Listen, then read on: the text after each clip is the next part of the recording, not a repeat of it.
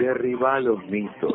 En Vamos Dale, los tabúes no existen. Animate a hablar de sexo con la licenciada Noelia Benedetto.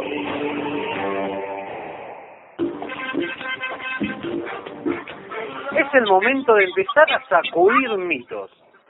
Este es uno de los grandes mitos cuando se habla de las cuestiones sexológicas.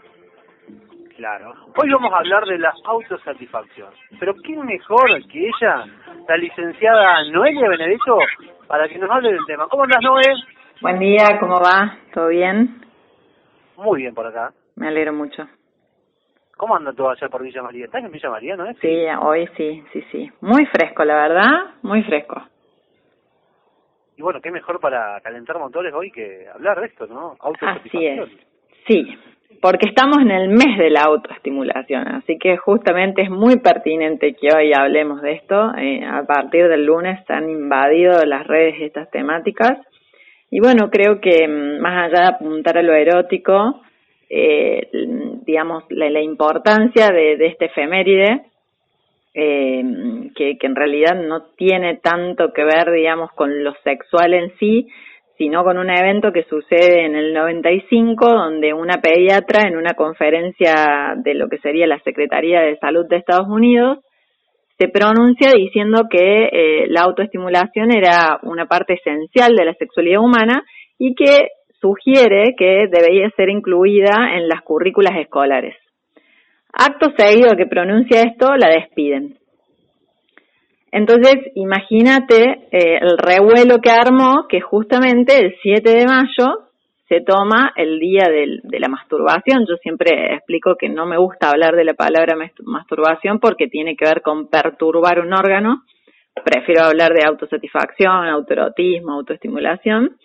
Pero bueno, se fija también el, el mes como una especie de conmemoración de, de esta práctica, digamos, tanto de la relevancia para la sexualidad individual como compartida, ¿no? Porque sobre todo es importante, me parece, Noelia, eh, esto de, de sacarle lo de tabú a, a la autosatisfacción. Eh, esto que a lo mejor a las generaciones más jóvenes no les cuesta tanto, pero a las mujeres y hombres de, qué sé yo, 40, 50, digamos para arriba, por ahí es complicado sentirse que uno no está en falta cuando se está autosatisfaciendo.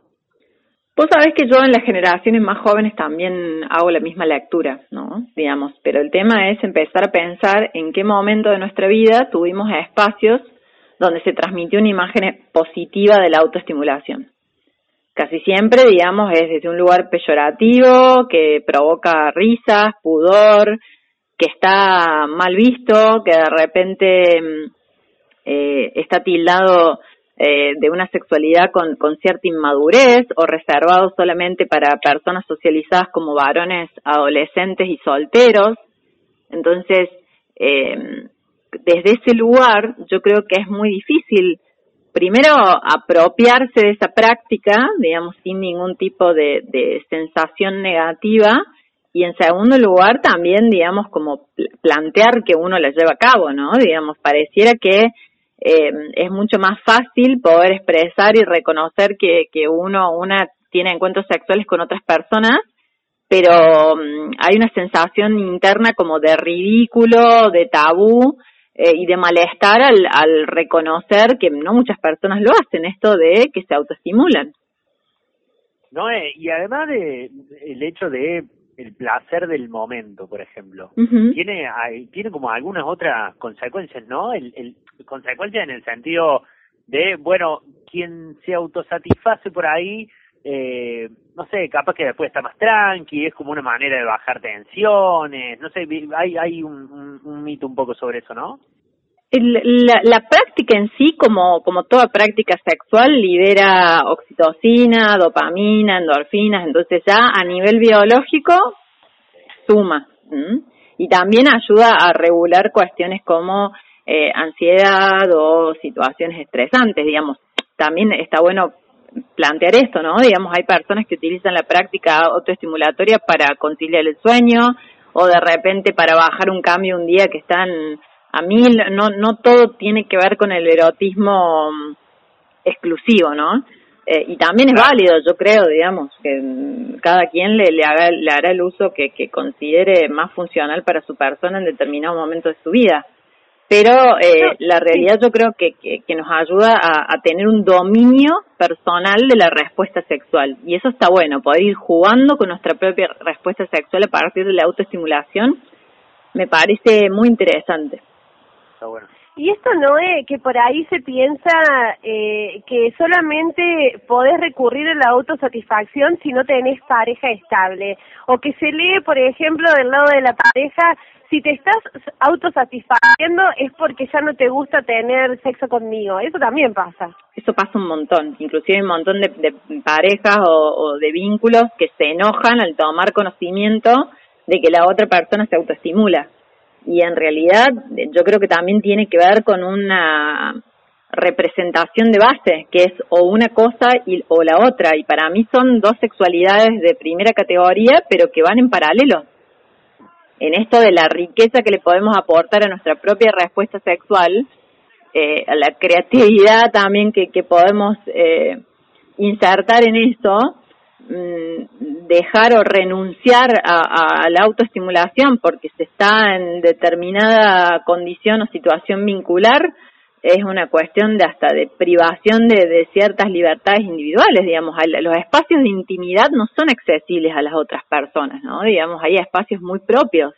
La autoestimulación es uno. Porque, viste que esto no se ve como en la pareja sobre todo, no se ve como una cuestión complementaria, es decir, no solamente con mi pareja, sino también disfruto de también yo mismo, eh, en ese momento que vos decís de libertad, del momento que está uno, pero que tiene esto, ¿no? Que sobre todo en la cuestión pareja está mal visto, es decir, ¿cómo vas a hacer esto si estás conmigo? Y tiene esa carga muy negativa, la autosatisfacción en esa situación puntual. Sí, porque esto lo que la lectura que hace la persona que justamente no no piensa que una cosa es tan válida como la otra es como de un impacto directo a su autoestima, es decir, no te soy suficiente, evidentemente hay un resto que yo no puedo satisfacer o conmigo te quedas con ciertas ganas, cuando en realidad eh, cada encuentro sexual que tengamos compartido individual probablemente, si es placentero, va a hacer un impacto positivo en lo que es el deseo sexual, va a ir un, escalando, ¿no? Entonces, me parece que inclusive en esto de, de, hacerle un lugar a, a, lo sexual en la vida de, cada uno, eh, mientras más eh, eventos eh, pongamos a, a, disposición nuestra, digamos, y siempre que, que queramos, ¿no? Eh, va, va a, impactar de, de, manera muy positiva en nuestra sexualidad, pero hay personas que han sido criadas en esto, digamos, de que no, de que no es eh, viable seguirse autoestimulando si estoy en pareja y en realidad eso es una cuestión de la mitología alrededor de, de, de lo sexual. Y esto de incluir la autoestimulación dentro de la relación sexual también es sumamente interesante. Sí, porque justamente nos corre el coitocentrismo, que lo hemos hablado alguna vez, de pensar que una relación sexual solo es completa y satisfactoria si cuenta con aspectos penetrativos. Y en realidad hay un montón de prácticas que tienen que ver eh, con vertientes o con matices eh, estimulatorios de, de, juegos eh, sexuales que, bueno, también, digamos, tienen como como mucha mucho beneficio, digamos, lo que sería el guion sexual, digamos, primero porque lo amplía, amplía el repertorio, amplía la diversidad de prácticas que podemos llegar a hacer y son sumamente satisfactorias. Pero en práctica estamos aprovechando que es el mes, ¿por qué no? Sí, hay que aprovechar, claro, claro. Descubrirse, claro, para poder relacionarse. Liberar tensiones ahí. Para mí es clave para la liberación de tensiones te sacas el estrés de encima. Pero además es un momento placentero como pocos, o sea, hay que aprovecharlo si está ahí, mira, encima no necesitas de nadie más. Absolutamente nada necesitas. Yo creo que te da mucha independencia erótica. Creo que cuando uno sabe cuándo y cómo hacerse llegar a situaciones de, de máximo placer, no queda dependiendo de, bueno, eh, tengo un vínculo pésimo con tal persona, pero el sexo es tan bueno y cuando en realidad uno una empieza a darse cuenta que el, muy buen sexo se lo puede dar uno o una misma, ya no queda enganchado a, ciertos vínculos solo por esa cuestión. Noelia Benedetto, en la columna de sexología que vamos a darle, te mandamos un abrazote enorme acá desde Río Cuarto. Un saludo para ustedes también y que tengan muy linda jornada. Adiós. Gracias, igual. Gracias hasta a ustedes. La próxima. Adiós.